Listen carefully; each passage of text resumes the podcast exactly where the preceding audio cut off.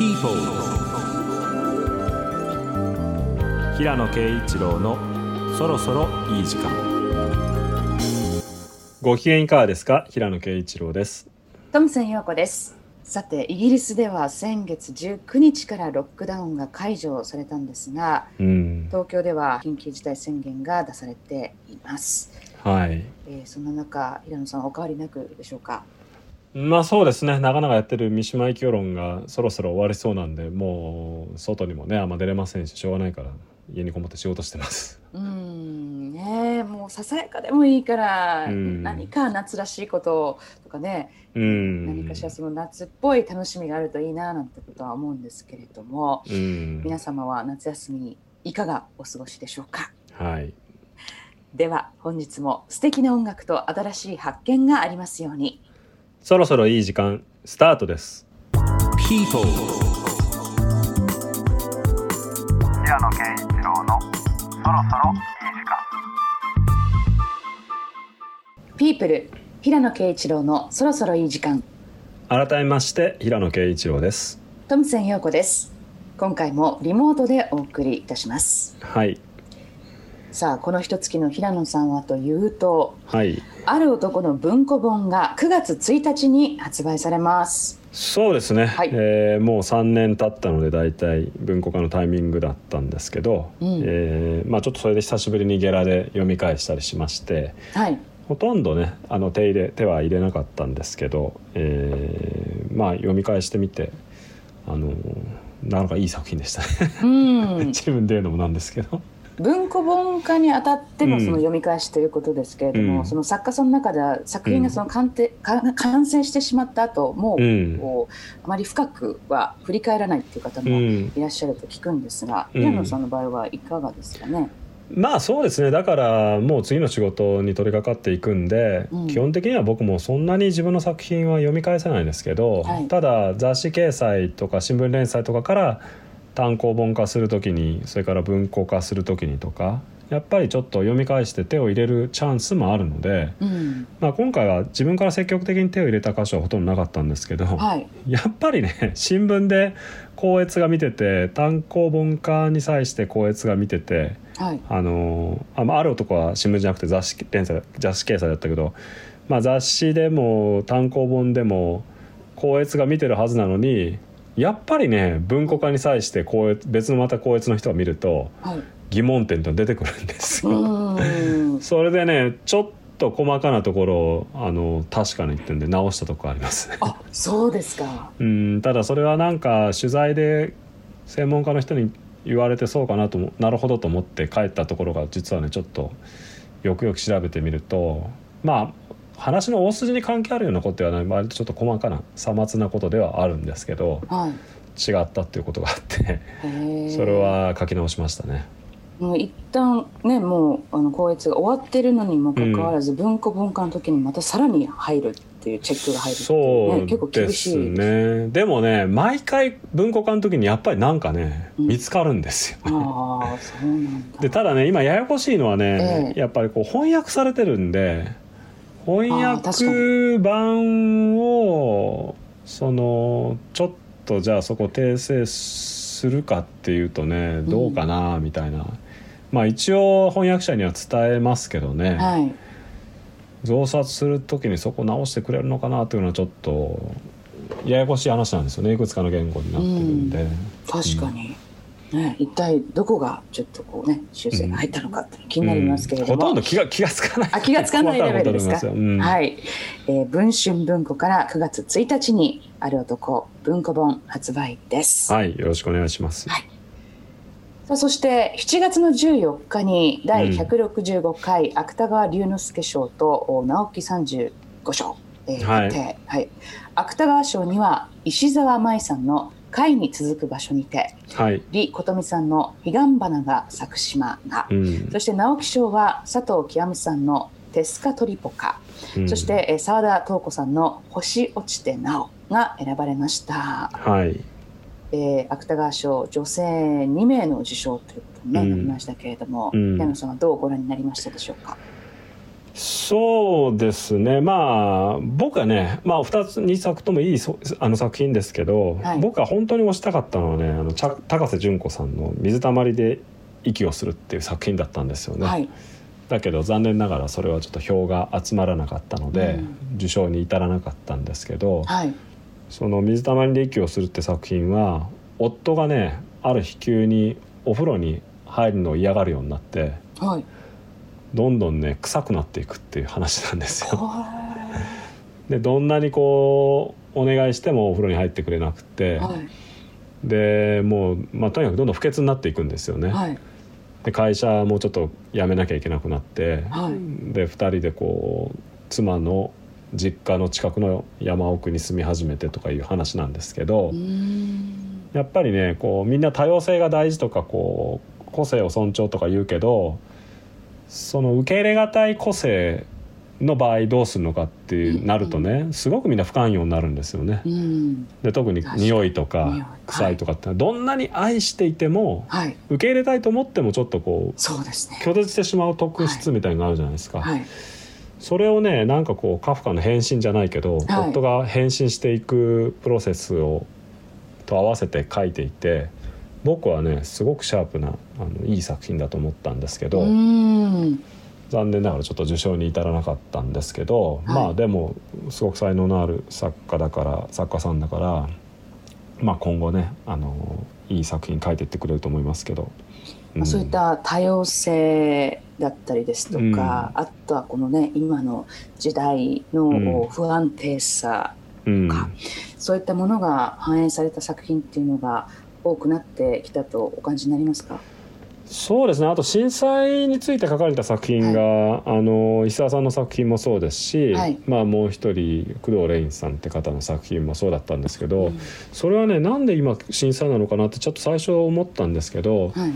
あの10代で被災した人たちが小説を書き始める年齢なんですよね。なるほど、その時にやっぱり避けては通れない主題っていうことで、うん。あのまあ落落選しましたけど工藤さんの作品とかそうでそのタイムラグにちょっとやっぱり興味を持ちましたけどね。戦争でも何でもやっぱり成人して経験した人たちがその直後に書き始めることとやっぱり子供の時に経験した人たちが大人になって書き始めるタイミングっていうの10年ぐらいタイムラグがありますけどね。それがちょうど今震災の作品が出てきてるっていうことのようですね。はい。うん。ね。えーいろんな考察がありますけれども、お芥川賞直木賞、えー受賞作品が決まったということで、はい、えーそういったね本たちもあの惜しくも落選とはなってしまったんですが、うん。高瀬純子さんの作はい。品も非常に今ねヘナさんのお話で気になりました。はい。さんもね読んでみてはいかがでしょうか。今日はこんな曲からスタートです。マッコイ・タイナーサルバドーレ・デ・サンバ。People 平野啓一郎のそろそろいい時間。お送りしたのはマッコイ・タイナーでアルバム「Fly with the Wind」から「サルバドーレ・デ・サンバ」でした。はい、えー、1976年。僕の生まれた翌年のアルバムですけど、はい。まあコルトレーンのバンドにいたイメージからするとねやっぱりあのもっとこうマコイタイナっていうのはシリアスで、うん。あのまあ、リリカルでまあいろんなイメージあると思うんですけどこの作品はもう夏にぴったりというかですね 非常に壮大で、あの爽やかで、えーまあ、彼がジャズカルテットにですね17人のサンフランシスコ交響楽団を加えて、まあ、ストリングスとか聴かせながらですね、はい。えー作った、えーアルバムで、えーまあ、アフリカの音楽の要素とかもかなり入ってますしメンバーは、えーロン・カーターとかビリー・コブハムとか、えーまあ、マイルス関連の人も入ってたりとかですね。うんちょっとこう、えーそういう楽しみもありますし何よりもですねとにかく、まあ、暑いですから ちょっとこういうすがすがしい、うん。えー壮大な曲を聴きたいなと思いまして、まあ、今回選びました。かっこいい、うん。ピアノメインのうんあのシンプルなサウンドから始まっていって途中からこの交響楽団が加わる部分がたまらなく良かったですけどね、そうですね。こう音が華やかになるっていうか、うん、なんかそれがこうちょっと取ってつけた感じじゃなくて、うん。映画音楽みたいになるわけでもなくて、うん。やっぱりこうさすがだなみたいなね、うん、まあいいアルバムですよね。これは彼の代,、代表作の一つですけどね。Fly with the Wind から、はい。えーマッコイタイナーサルバドーレでサンバお送りしました。はい、さて、えー今回気になった話題はというと、うん。こちらです。最大規模の個展「元凶横尾忠則」東京都現代美術館で開催。はい、500点以上の作品から探る全貌企画展「元凶横尾忠則」うん。え元凶から元凶へそして元凶はことなんですけれどもはい、これはえっ、とまあ自分のなんて言うんでしょうか、えー元凶起源うん、故郷みたいなところうん、を指すんですかね、うん。の元凶からもうあたかも実在しているような幻の境地みたいなところ、うん。そして元凶現在の状況は、とい。うはい、ところで、うん、えそういったあ、まあ、副題のようなものがついているんですが、うん、その企画展が現在開催中です。はい、まあよ、まあ、ちょっと僕はあの、えっと、候補に協力したりしつつ、残念ながらまだい伺い、あの、行けてないんで、こあの、この後行きたいなと思ってるんですけど。はい、横尾さんはやっぱりもう60年代はグラフィックデザインのあのアーティストとしてもう本当にスーパースターで、うんそこからまあ画家宣言をして今に至るんですよね。でやっぱりねその流れを見ることがねすごくやっぱり重要な気がしていて、はいだからそのこういう形でその全貌を見ることができるっていうのはすごくいいあの展覧会だと思いますね。結構こう分かりやすく変化を遂げているんですか、この絵のタッチだったりとか。そうですねもうすごくやっぱ凝ってたいろんなものにこう凝ってた時代とかこう画風画風というか作風の変化っていうのははっきりしてるんで、うんまあ赤の時代みたいなのもありますし滝に凝ってた時代とかはい、あのちょっと精神世界に凝ってた時代とかですね、それからまあ Y 字路あの画家になってから Y 字路のシリーズとかまあいろいろあってあのまあ画家の中画家宣言してからもやっぱりご本人はグラフィックデザインとはすごく分けてお仕事されたようですけどやっぱりグラフィックデザインのあの影響とかっていうのもありますし、うん。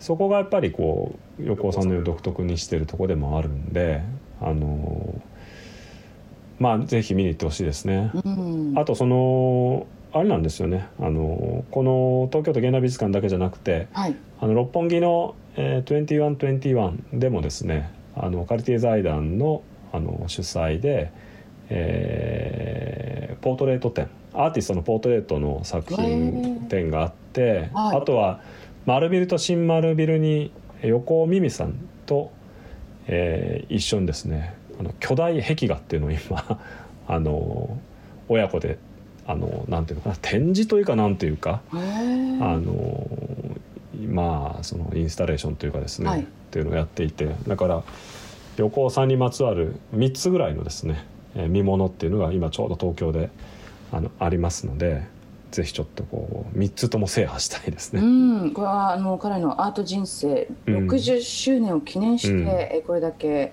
活発にいろんなえ展示会だったりとかそういうインスタレーションが行われているってこと。はい。あ。そうですね。はい、うんあの滝に凝っていた時代っていうお話ありましたけれども、うん。滝といえばその滝の絵を描くために収集した1万枚もの絵はがきで、うん。天井とか壁面を覆い尽くしたそううんいううんダイナミックな空間があったりするそうで、はい、そうですね。はい。うん、すごいみたいですね。はい。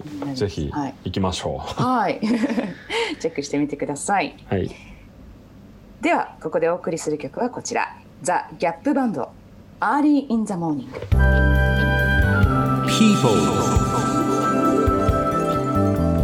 平野啓一郎のそろそろいい時間。」お送りしたのは The Gap Band のアルバム「Gap Band 4」から「 Early in the Morning」でした。はい、えー、70年代80年代にすごく人気のあった R&B ファンクバンドですけどね、はいまあ これたまたまちょっとツイッターで面白い動画を見て選んだんですけど、はいまあ、ニルバーナの元ドラマーであのフーファイターズのデイブ・グロールがですねえーファレル・ウィリアムスとちょっと喋っていて、まあなんとあの「スメズ・ライク・ティーン・スピリット」とか、はい。まあああいうニルバナの曲の最初のフィルインのねうん。あのっていうのが実はあのギャップバンドの影響をね すごくえ受けてるっていう話をしてたんですよね。はい。でインタビューの中では「あの Burn Rubber On Me」っていう曲がちょっと取り上げられてたんですけどその動画の中では、うん。まあ、この「 Early In The Morning の」あのフィルインもそうだと思うんですけど言われてみるとねうん。確かにみたいな確かに。それかみたいな話だったんですよね。うんでファレル・ウィリアムズもすごいマジかみたいな感じのねリアクションだったんですけど。あの爆発みたいな。そうそうそうそうそうそうそうそうそうあのねファレル・ウィリアムズのリアクションがねまたちょっと参考になったんですけどねえ、参考になった？うんまあああいうふうにびっくりするのかと思ってねあ、今後何か、うんあの海外の人と会話している中でびっくりした時に使えるっていう。そうそうおしゃれなね時代の長寿はああいうふうにびっくりするのかと思ってね 真似しようかなと思って思いながら見たんですけどそうプシューって言ってましたよ。うんうんはいあとそのカメラにこうびっくりした顔をねあ、見せてこね。う見せる時の表情がね、はいはい。はいはいなるほどと思いましたけどね。平野さんがツイッターでそれをつぶやかれていて、そのあのほんのもうあの1時間後ぐらいにそれを見てあで私あのリツイートさせていただきあああそうですか、はい、それぐらいあの私もびっくりして。すごい。でも面白いあの動画でしたよねあれね。うん。うん。いやまさかうん。ディスコとかその R&B に影響を受けてるなんて、あのこれっぽっちも思わなかったのでこの「ネバーマインドをね、うん。それこそ中学高校時代聞いてましたけど。最もねだってそのディスコ的なものとかをこう憎んでるような 音楽じゃないですか、うんだけどねなんかそうかみたいな。でもなんかやっぱりこうなんかすごく納得しましたよね、うん。やっぱりニルバナっていうバンドはどうしてあのあんなにこう人気が出たのかとかっていうのを、うん。あのやっぱりそれまでのこうハードロックとかヘビーメタルとかわーって流行ってその後にグランジになっていった時にはい単にちょっとそこからね緩くこう大敗的になっていったってだけじゃなくて、うん。やっぱり違うところからのこう要素っていうのがすごくうまく混ざり合ってたんだなっていうのは感じましたけどね。ねえ、うん。まさに今おっしゃったみたいにあのグランジってもうイコールその大敗的っていう、うん。そのイメージがメインであるのでどうしてもあるので、うん。本当平野さんおっしゃる通りでそのもう対極に位置するそのディスコ ね、ディスコサウンドをまさかうん。ヒントとしていろいろ取り入れていたとは、うん。ね、いや非常に興味深い映像でございました、ね。はい。えーインタビュー映像でございましたけれども、うん。気になる方はぜひ見てみてください。まだね、はい。あのネット上に上がっております。うん、あると思います。はい。ザ・ギャップバンド「 Early In The Morning」でした。People 平野啓一郎のそろそろピープル平野啓一郎のそろそろいい時間。引き続き気になる話題はというとこちらです、うん、ブリトニー・スピアーズ青年後見人制度下にある限りステージに立たず、うん、えー13年にわたって父親による青年後見制度下にあるブリトニー・スピアーズなんですけれども、うん。え先月17日父親がキャリアを監視している間はうん。決してステージに立つことはないと言明しました、はい。えーインスタグラムにはうん。着るものや言うことを父に任せていてはいつまでたってもステージに立つことはできない。うん。貢献制度が私の夢を奪ったと綴っています、うん、はい。えー2008年裁判所は彼女の精神衰弱を理由に父のジェイミー氏を後見人に指定したんですね、うん。えーそれ以降ジェイミー氏はスピアーズが保有するおよそ66億円の財産を単独で管理しているそうなんです。うん。はい。まあなかなかこれ難しい問題ですけどなんか僕「ブラック・ライブズ・マター」ってあったじゃないですか、はい。そのそれにまあちょっと賛同するようなあの賛同してちょっとドネーションしたりしたんですけどうん。そしたらなんかそのね アドレスがそのどっかから漏れたのか何なのかはい。まあその運動やってた人たちが関わってるのかこのブリトニー・スピアーズを自由にさせてあげるはい。活動に賛同してほしいみたいなメールがあああね その時結構来来たんですね。てうん。でそれまでね僕ちょっとあんまりよく分かってなかったんですよねこの話。はい。それで以前はねなんかファンがこう一部のこう熱狂的なファンがねうん。すごくそういう運動してるだけだみたいに言われたんだけどどうも蓋を開けてみると彼女の主張してることも相当やっぱりこうなんていうか利がある話なんじゃないかっていうことに最近なってますよね。うん。ん。そうなんですよ。あのうん。インスタグラム私もフォローしてずっと見てるんですけれども、うん。あまりこういうことは知らずうに、ん。ただあの彼女が何を上げていてもですねコメント欄のところに「フリーブリトニー」そうでしょ？それそれそれそれ。それうん。っていうコメントがあのすごい数うんうん。つくんですよ毎回、うん。どのどの記事にも。うんうんあなんでみんなそんなに自由にさせろ自由にさせろって言って、うんうんな一体何からってずっと疑問に思ってたんうんうんですけれども、うんあこういうことだったんだっていう。はい。僕はでもねブリトニー・スピアーズはなんか2004-5年頃ちょうどパリにいた時にはい。よく MTV を見ててケーブルテレビで入ったんで「でトクシック」って曲のはい。を見てあの PV を見てはい本当にね感心したんですようね。これわかります。わあすごいと思ってあれはなんか彼女のいろんな曲の中でもすごい傑作の PV だと思うんですけどね、はい。ジョゼフ・カーンっていう韓国系のあのアメリカのあのフィルムディレクターが作った、うん。あの映像ですけど。はいでそれから一頃ねちょっとこうウォッチしてたんですよ。ウォッチ？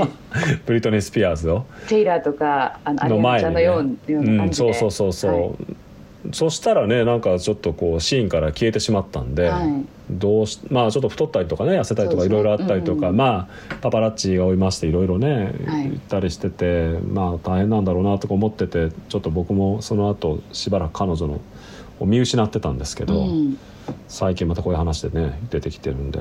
そうですよね。一旦一回だけこうブリトニーカムバックみたいなね、うんうん。ことが2006年67年にあったんですけどね、ただそこからシーンから退いてしまって、うんうん。私もあのすごい好きだったので、うんあこういうことになってるのは残念だなと思って、今回ニュースを見ましたがで現在ブリトニー自身は青年貢献制度の解除を求めて新たな弁護士と契約うん。したということなんですけれども、なんかね早く解決すればいいのにと思いますね。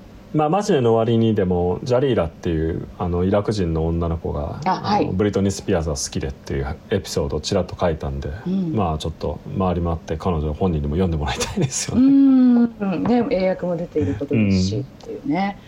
えーちなみにブリトニーがこの制度などを描いた「フレーミング・うんブリトニー・スピアーズ」という、えーそういうタイトルがついているこれはあのドキュメンタリーそうですけども、はい。えー現在エミー賞のドキュメンタリー賞にノミネートされているということです。はい。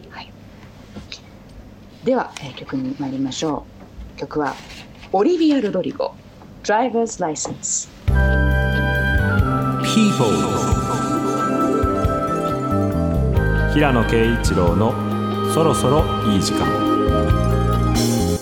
お送りしたのはオリビア・ロドリゴアルバム「サワーから「Driver's License」でした。はい。僕はねよく知らない人だったんですけど、はい。まあちょっとたまたま聞いて、えーいいなと思ってね今日ちょっとかけてみたんですけど、はい、まあ、デビュー4か月あえーえっとわずか4か月でデビューアルバムってデビューして4か月でってことなんですかねこれ。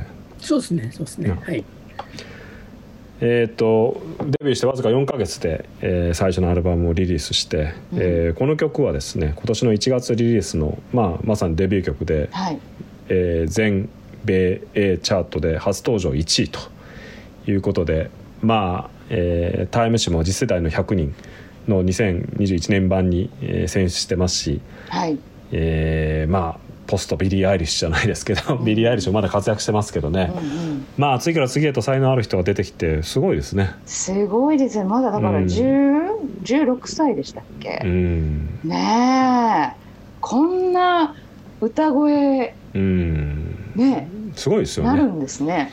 でもやっぱりもう環境がねうん。やっぱり揃ってるからスポーツでも何でもどんどんこう若くてすごい人出てくるじゃないですか。うん、だからもう YouTube とか見ててもこうドラムとかギターとかうん、こんなの弾いてみたいな見たみたいな感じで本当に8歳とか9歳とかの子が超絶技巧の 演奏を披露したりしてるのを見るとまあなんかねこういう世代がどんどんこう出てくるようになるとすごいなと思いますよね。ねえ。本当にスモーキーな歌声を聞かせてくれますけれども今後どうなっていくのか要注目です。オリビア・はい。ロドリゴ、ドライバーズ・ライセンスでした。さてここでリスナーの方からいただいたメッセージご紹介していきましょう。ラジオネームライツさん40代女性の方です。はい。ラジコのエリアフリーで東京で聞いています。ありがとうございます。またまた家にいる時間が多くなりついうん。子供たちにあれこれということが多くなってしまいました。うん。早くしなさい。なんでやらないの？などなど、もっと別の言い方をしなければと思いつつ、うん。お二人はお子さんにどんな風に声をかけていますか？うん。ねまあ悩んでる人多いですよねこれはねきっと。まあどうしてもうん僕なんかやっぱ田舎育ちですからその2階建ての、まあ、古い日本家屋みたいんで2階に子供部屋とかあったんではい。もうご飯食べて上に上がると親はもう干渉できないんですよね。もう実質。ほうほだからもう本当に好きにし過ごしてましたし、はい。でも東京でマンション暮らししてるとどうしても目に入るからううん。なんかね気をつけてでも過干渉になりがちなんですよね。うこうこる。うせいああせいっていうのはね、うん。でそれがやっぱり子供にとってはねもうほっといてくれみたいな感じのとこもあるし難しいですよね。だから、なるだけやっぱりやることさえやってれば干渉しちゃいけないなって思うしあとはつくづく思うのはねやっぱり強く怒るっていうのは、うん。いいこと一つもないですよね。そうですよね。うん、もう悪循環になっちゃうし。はい。まあ怒鳴ったり叩いたりっていうのはまうん。あちょっとこう、なんていうのかな。極端でねもう良くないにしても、うん。そのそこまでいかないにしてもねやっぱりこううん。やっぱり優しく言った方がいいですよね。周囲ってのはね。本当に。本当に。うん。あの分かってはいるんですけれども、いざそういうところになってね自分のイライラのピークに達した時には、もうあのそんな冷静になっていられないっていうところで。ただね結局やっぱりこっちも、まあ僕もねそんなだからもう強く言っちゃうことありますけど、はい。そうすると結局ね長引いてね、うん、かえってやっぱりもう時間も取られるし。確かに。うん。でなんかあんまりそう甘やかしてるとねわがままになるんじゃないかとかこう、思っちゃいますけどね、うんまあ、まあその先のことまで心配してもしょうがないかなっていうか、うん。本当にこうちょっと倫理的に間違ってることとか仮にしたとすればね、うん。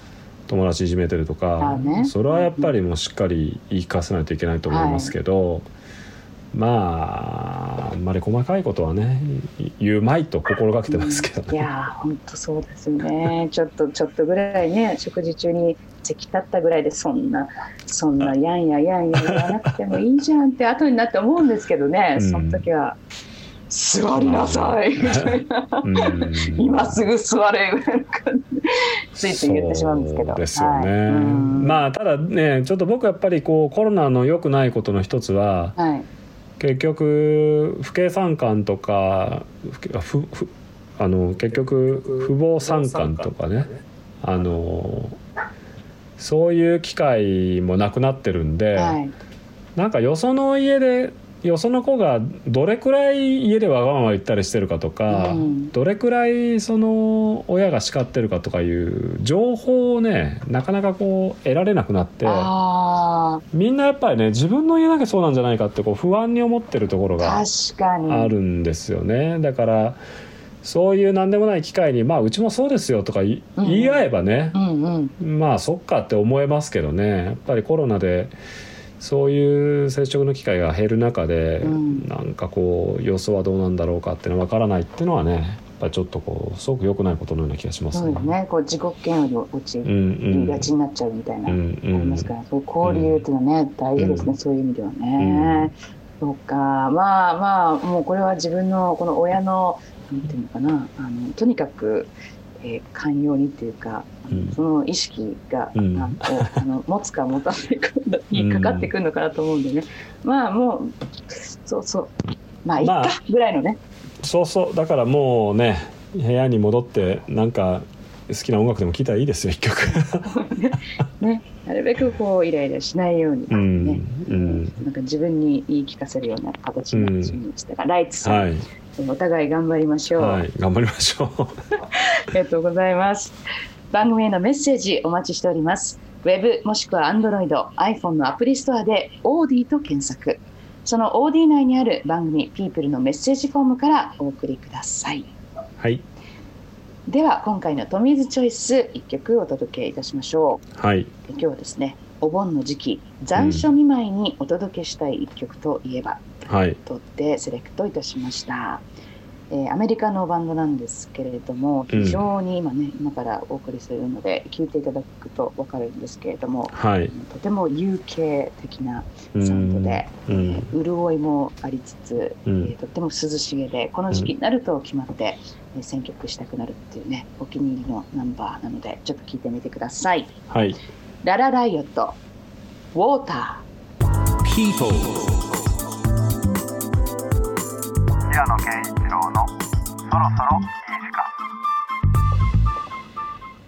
ー、トミーズチョイス、いかがでしたでしょうか？はい。まあなんかいいですよね。夏らしくて爽やかで。ちょっとこう高音がジャーニーみたいな。スティーブ・ペリーみたいな。あの雰囲気のねあの高音のような気がしないでもないよ。ああ、うん。ジョーニー、なるほど。私はあのそのアメリカのねニューヨークのバンドなんですけれども、結構そのキラキラとしたようなサウンドを得意とするバンドで,、であるんだけれども、まあ、この曲に関してはすごくあの UK っぽいなと思ってね、うんたまにそういうバンドいるじゃないですか。あの、うん。ずっと絶対 UK, UK のバンドと思ってたら実はアメリカのバンドだった、ストロークスとか、うんうん。キラーズなんかもそうですけど、うんうん。なんかその部類に入るのかなとうん。個人的には思っておりますけれども。ね。涼しげなはい。音から量を取っていただきたいとういうん気持ちでお届けいたしました、はい。ララライオットウォーターでした。People, 平野啓一郎のそろそろいい時間本心。時計に目をやって僕は33分間というこの電車に乗っている時間のことを考えた。下車後の僕は乗車前の僕よりすでに33分死に接近しているのだった。実際には通勤のストレスは乗車時間以上に寿命を縮めているのだろうが。それが1日2回数十年にわたって繰り返されるということ。僕は生きる。しかし生が決して後戻りのできない死への過程であるならばそれは僕は死ぬという言明と一体どう違うのだろうか。生きることがただ時間をかけて死ぬことの意味であるならば僕たちにはどうして生きるという言葉が必要なのだろうか。結局のところ人間にとって真に重要な哲学的な問題はなぜある人は富裕な家に生まれ別のある人は貧しい家に生まれるかというこの不合理に尽きるだろう。生の意味死の意味時間の意味記憶の意味自我の意味他者の意味世界の意味意味の意味。何を考えるにしても根本においてはこの矛盾が横たわっている。そう。幸福の意味でさえも。たとえ浮遊であっても人角の知性があればこの難問に突き当たることなしに人生を終えるのは至難の業のはずだった。そしてどんな立場からであれこのことを考えるのは一つの反問であるべきだ。こんなナイーブな考えは笑われるというより心配される類のものだろう。僕の無感度はかなりよく順知されている。だから生きている。けれども母との会話が失われてからというもの僕は折々こんな拉致もない考えの不意打ちを食らうようになった。同僚の岸谷の影響もいくらかあると思う。僕は彼のあのまともに見ようにもどうしてもそれ以上は開かないといった風の上まぶたの重たい目つきを思い出した。気を抜くとただ黙って見ているだけでも何か魂胆があるのではと人に疑わせ時にはバカにしていると人を立腹させてしまう。あの不憫な目。決して口には出さないが彼は明らかに憎悪の感情に苦しんでいる。いつも上機嫌だがそれは不機嫌との終わりのないレースのようにも見える。こんなに後先考えずに先行していればいずれはどっかで抜き去られてしまうことが目に見えている。危うい運びのレース。なぜか僕には心を開いてお互いに多分ほとんど唯一に近い友達なのだったが。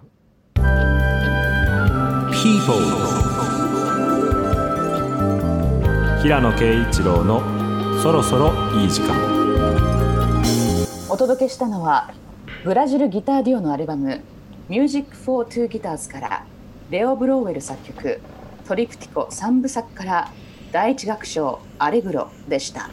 はい、えー久しぶりにクラシックギターの曲かけてみたんですけど、えーキューバの作曲家でギタリストのレオ・ブロブローウェルの、えー作品からですね、えはい。2台のギターのための作品を収録した1枚からですね、えーまあ、ブローウェルさんまだですね1939年生まれであのご健在ですけれども、まあ、非常にこうクラシックギターの中でもかっこいいあの 曲をたくさん作ってまして、まあ、この作品も、えーなんていうのかなうんそのギターのかっこよさをねちょっとこう引き立たせてくれるような、あのすごくいい曲ですけどね。うん。